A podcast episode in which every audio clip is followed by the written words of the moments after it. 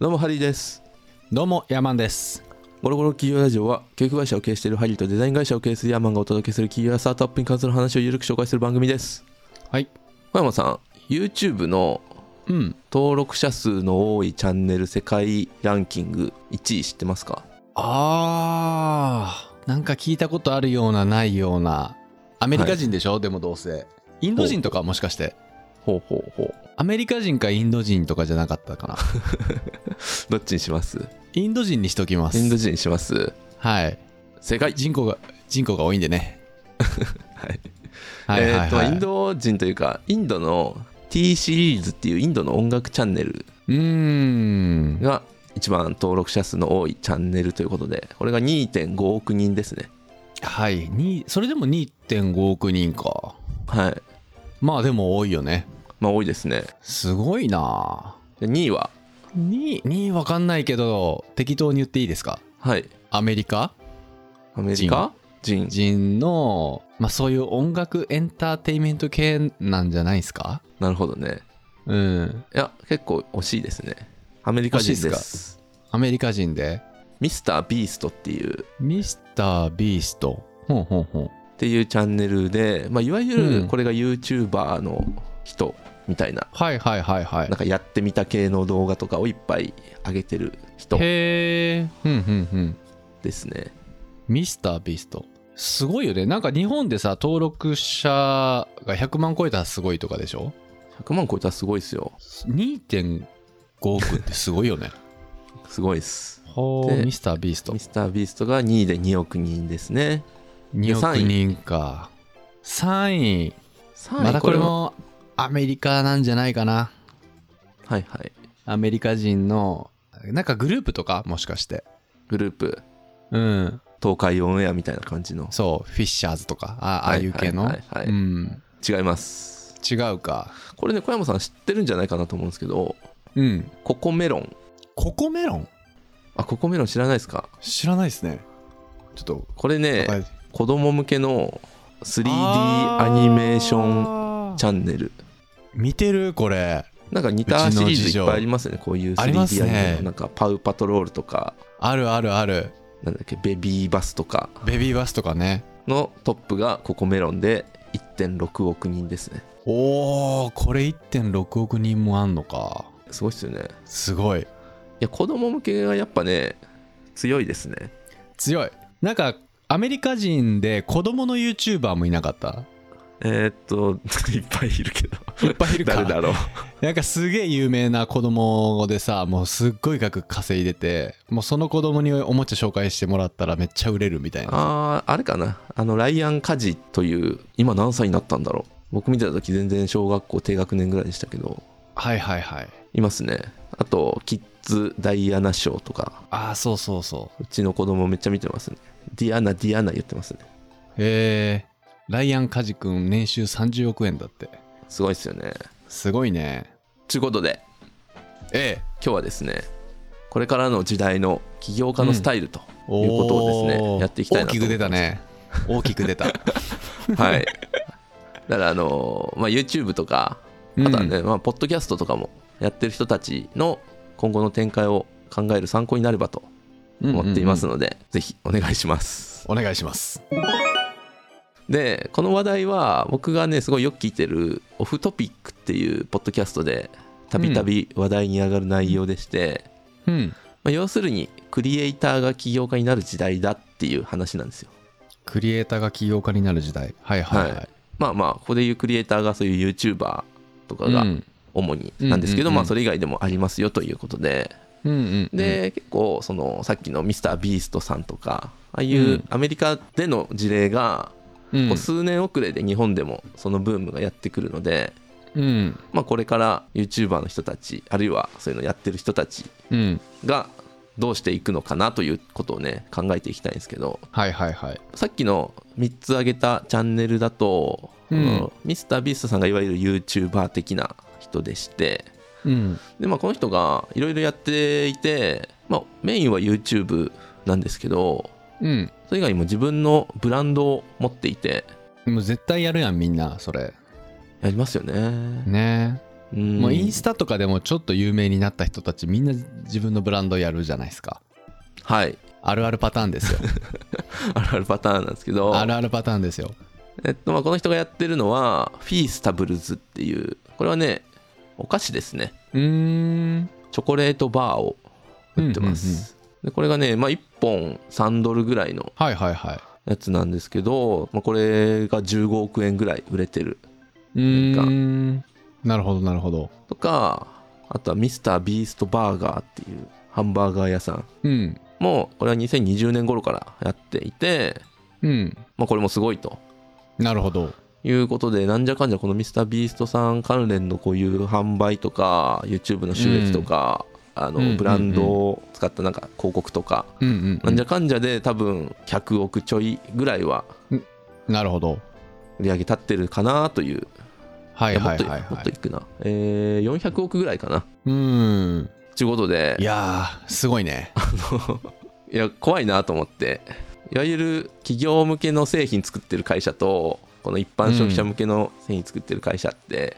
企業向けのやつ作ってるとこはこのよくある Google だ Facebook だ Apple だがその今からやろうとしてるところに参入してきたらどうするみたいなあーはいはいはい、はいありますねありますけどスタートアップではよく言われるやつですね言われるやつですね一般消費者向けだとやっぱこういうう、うんクリエイターが参入してきたらどうするっていうのがね、うん、考えなきゃいけないんじゃないかなっていううーんなるほどだからまあそのさっきもね言ってましたけど多分こういう有名人がブランド作るってなったうんら一番多いのが服かなと服ですねうん、うん、服多いっすよね多い本当に多いまあ日本でもねそういう YouTuber の人ブランドいっぱい作っていて有名どころだとあのヒカルさんああヒカルさんとかヒカルさん朝倉未来とかもなんかブランドやってんじゃないか朝な、倉未来さんはマタン・アブニールっていう服のブランドをはいはいはい出てヒカルさんはリザードっていうのをやってたりとか、はいはい、まはあ、い、コムドットさんとかもやってたりとかうんうんうんいろいろやっててでまあうん服以外だとヒカキンさんが去年かな去年うん一昨年かも、味噌菌ああおととしってかな味噌ラーメンのやつねそうあ食べました、はいはいはい食べてないっす食べたいなか食っべたたんいでですすけどねあれうんなんかね再販の予定もうなさそうでうーんもう伝説のカップラーメンにななりそうじゃないですかだからもうメルカリで高額で買うしかないですよねなるほどとかっていうのをねいろいろやってきてるんで、まあ多分この辺の人たちは当然ね、そのアメリカの事例はチェックしてると思うのでうんうんうんそれをどうやるかっていうところでねいろいろうんうん頑張っていくのかなと思うん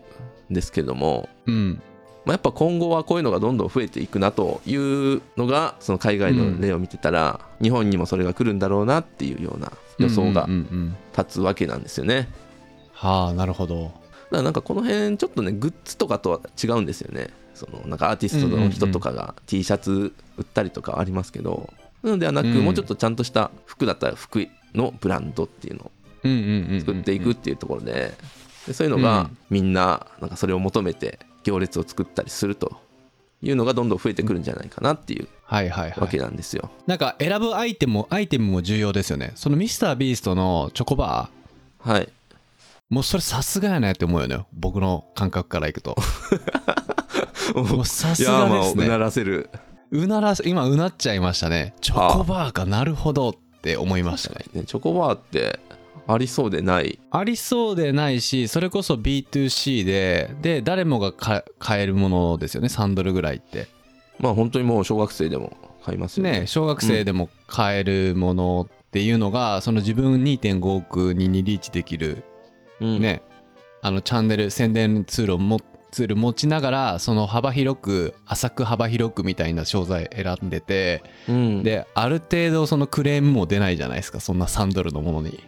うんうんうん1万円のトレーナーとか T シャツとかだってなんか糸がピュって出てた出てたらさ、はなんいかクレームなりそうだけどうんで消耗品じゃないですかはい食べてまた買うとかさあるじゃないでうんすか、うんうん T シャツ1万の T シャツ買って2枚目はいらないなってなるけどうんチョコバーだと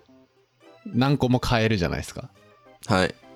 だからその継続的に売れる見込みがありますよね T シャツとかよ りもはいはいはい持ってるそのうんユーザーうとんリーチできる幅とその買える価格帯とかそのピックアップした商材が秀逸だなと思ってはいはい感は心いしました、まあ、確かにそうなんですよねだからやっぱ YouTube ってそういうキッズ、小学生中学生ぐらいが見てうんいるとした時にそういううん数万円する服ってやっぱ買えないし、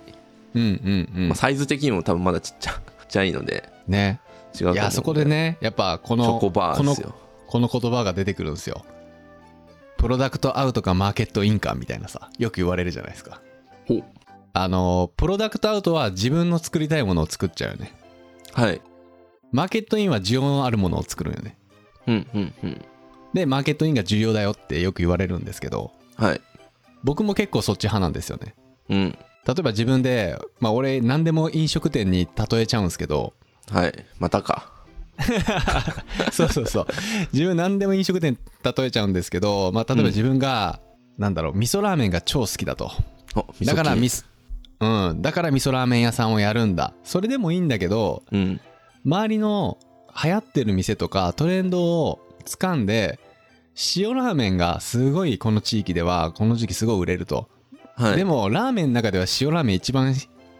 きじゃないんだよねみたいな状況でも塩ラーメン作った方がいいそういう状況だったらビジネスという意味ではねああはいはい、はい、需要があるから、うんなんなら全然好きじゃないハンバーグ屋さんやってもいいやった方がいい時もあるわけじゃないですか、うんなのでやっぱりねそのマーケットインを考えながらなんか展開していく方がいいんじゃないかなと思います。 そうですねはい、そうだからね、まあ、チョコバーは確かにいいしで食品やるならやっぱラーメンとかハンバーガーとか、ちちょっとジャンクものになりますよね多分そうですね。あと俺食品でやるとしたらやっぱネットで売れるものがいいかなと思いますね。ほうほうん、なんかラーメンとか麺とか売れるじゃないですか。ううんとか、まあスープもね、梱包すれば売れるし。なんうか通販でなんかやっていけそうなものの方が広がりがあるよね。まあそうですねうんあ。でもそれで言うとねそのこういったそのチョコバーとかあとローガン・ポールさんっていう YouTuber の人かなこれもポッドキャストとかやってる人、うんうんうんな、んかプライムっていうなんかエナジードリンクみたいなのをはいはいはいはい。出しててこれもねもうすごい売れてるんですけどだああ。からそういうのはあえて、まあ、スーパーとかで買えてでそのスーパーがうんネット通販もやってるんだけど、そうね、うん。あえてネットには出さないらしいんですよねうんうんうんうん。なるほど。その多分在庫はあるんだろうけどネットではずっと品切れ状態になってる、うんでなぜかというとやっぱスーパーで買ってほしいと、でスーパーで買うとその売り場の前でみんな写真撮るらしいんですよね、うんなるほど。やっと買えたよみたいなっはいはいはいはい。ていうので、まああえてこのオフラインへえ、戦略的にそういうことやってるのか。やってたりするらしいですねでもそれってやっぱ YouTuber ですでにもうね、なんか、もうすでにブランドできてる状態だから通用する作戦ですよね、それね。うん、だから YouTuber のファンってやっぱりこう結構ばらつきがあるというか、うそのん。例えばなんか料理チャンネルとかだったら結構ね、うん見る属性決まってると思うんですけどうんうんでヒカキンさんとかだと多分そんなに誰でも見るようなものなんでうん。うんうんうん。こう絞りにくいのかなと確かこに。のファンたちに刺さるものでそうなったらやっぱはいは服とかうん。食べ物とか、そうですね。まあ食女べ物の人だったらコスねメとか、コスメとかね。うん化粧系、化粧品系だよね。うんうん、あるある。でも結構その物販やるときどこで作るかっていうのもすごい重要なんですよね。例えばそのアパレルって言ってもそのアパレルも今日本で作ったすごい高い、まあ最近あんまそう高いとかななくなってきたし、はいそういう品質重視でいくんだったらいいけどはい例えば中国で作るとかなんかいろんなその工場の選定うんこれ結構大変だと思いますね。そうですねであんまりそんななんていうのひあのひヒカキンさんレベルにこう有名になってくると代理店から営業で声かかってきて全部やってくれたりするパターンがほとんどだと思うんですけどうん結構自分たちで工場を探しながらやっていくっていうのも面白いですからね、そうっすよねまあみそきんはね日清とコラボといううんうかん一緒にやってましたけどやっぱだはいかはいらはいそういう服作ってどこの工場に発注しようかみたいな時とかはうんやっぱその右腕的な人がそう必で要すかなっねていうのはねうーんそううちの会社も物販やってるんですけどやっぱそこむちゃくちゃ大変ですねやっぱそれはもう中国の現地で展示会に行ったりとかうんいい工場を探すみたいなそういうことをやってますけど、うんうんうんなんか安定的に供給してくれるっていうのがすごい重要なんですねどんな状況でもはいまあそうなってくるとねあれですね大変ですわ、大変ですよね大変ですねただなんか僕これ系でクリエイターの人たちがいろんなブランド作ってるというのがあるんですけど、うん日本でうん走りだと思うのがうん糸井重里さんかなと思ってはいはいはいはいあのなんかゲームのマザー作ったりとかあーあとはまあなるほどやっぱほぼ日手帳ですよねうーん確かにそうほぼ日めっちゃ使ってましたからね 一時期うーんまああの人でもすごいよねすごい。今更ですけど今更ですけどすごいよねうん。だねからね、もうあれですよ。我々もクリエイターの一員なわけですから。そうそうですよだからまずやっぱ何を作るかじゃないですか。まあ何を作るかですね我々。まずは何を作るかですねそれもね、やっぱ考えとかないと。ねえ何がいいんやろねなんすかこねのゴロゴロトーキングで物販売っていくとしたらいや、服は買わないでしょう。このチャンネルを聞いてる人たちは。うん買わない と思う本当 かえー、そうですね。何かな。グキーッズホルダーじゃないですからね。ブランキドなーホんルて。ダーキーホルダキーーホルダーなアイドルにでもなったつもりか。すいません誰もいらないっすよねそんなのみんなが使うものがいいと思うのでうんかつあんまり他の人がやってなさそうなうんなんかあのノベルティ商材ばっかり出てきてしまうんだけど今俺の頭の中いややっぱそうなんですよねなんかこういうのマグカップとかうんタンブラーとかそう多分ポッドキャストでグッズ作ってらっしゃる方もねいると思うんですけど、やっぱそういう時ってねあのなんかあれじゃないですかノベルティ発注するところに頼むしかないんで、はいはいはいやっはぱいそうなるですよと、ねマグカップと かキーホルダーとかホルダーとかなんかそういうのになってきますよねうんだからその辺のちょっと枠を外して何でも作っていいっすよとうんうんうんなった時にうんどうするっていう話ですよ何でも作っていいか何でも作っていいんだったら俺缶詰作りたいけどねあ食べ物ですか食べ物の缶詰うんなんか缶詰って一時流行ったじゃないですか時流行ったのかな一時流行ったんですよあの缶詰バーみたいなのもできたりあーあったあったでいろんな種類の可愛いパッケージの缶詰があったりとかでうん結構面白かったんですよへえでまあある程度保存も効くしみたいな確かに確かにうんで美味しいやつはまあまあうまいしみたいなねうんうん、うん、でさ酒のあてにもなるしそのパスタとかに使えばなんか具材にもなるしみたいな保存も効いてね、なんか缶詰は面白いなと思いますね、缶詰かうん、確かにねでネットで物販もできるしうん缶詰確かに今レトロブームまた来てますからねそうそうそうそ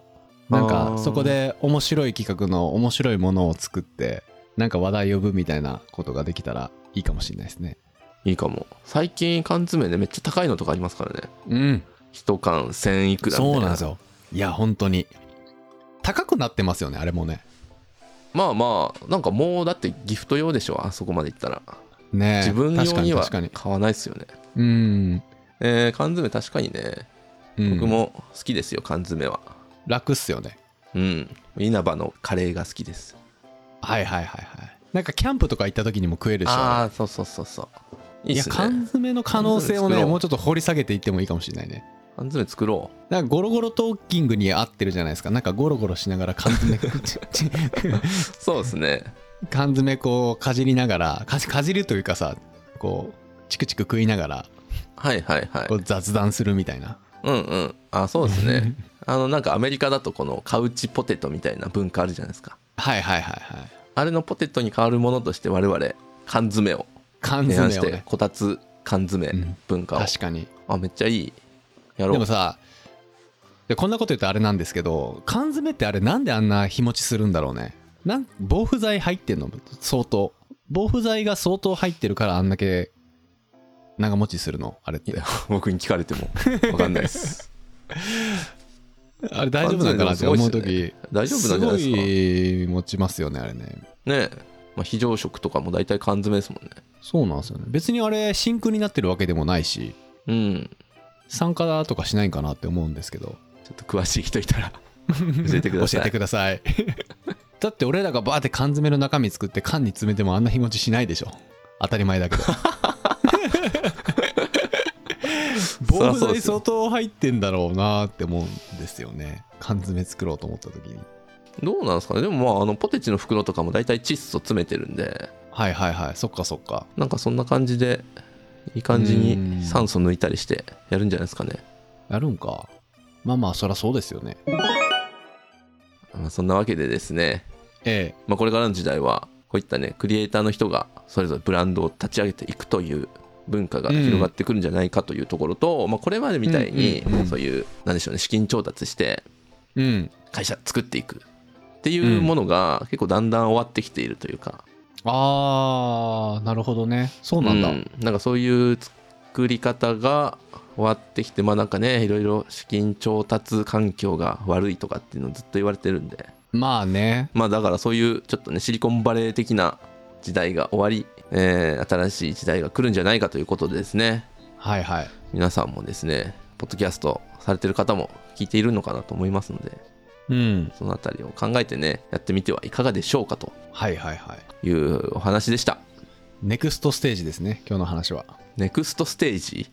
次のステージだ ねいや今やってる事業から次のステージに新しい事業になるほどこうね進出するみたいなねそうですはいはい。ということで、今回の感想をメールまたは Apple Podcast のレビューでお待ちしています。2人でコメント欄を全て読んでいますので、今後の番組をより良くするために、あなたの感想をお待ちしています。おいそれでは、今週も聞いていただいてありがとうございました。また来週お会いしましょう。さよなら。ら兄弟番組のゴロゴロトーキングではヤーマンがビジネス情報をゆるーくお伝えしています概要欄にリンクを貼っていますのでこちらもよろしくお願いします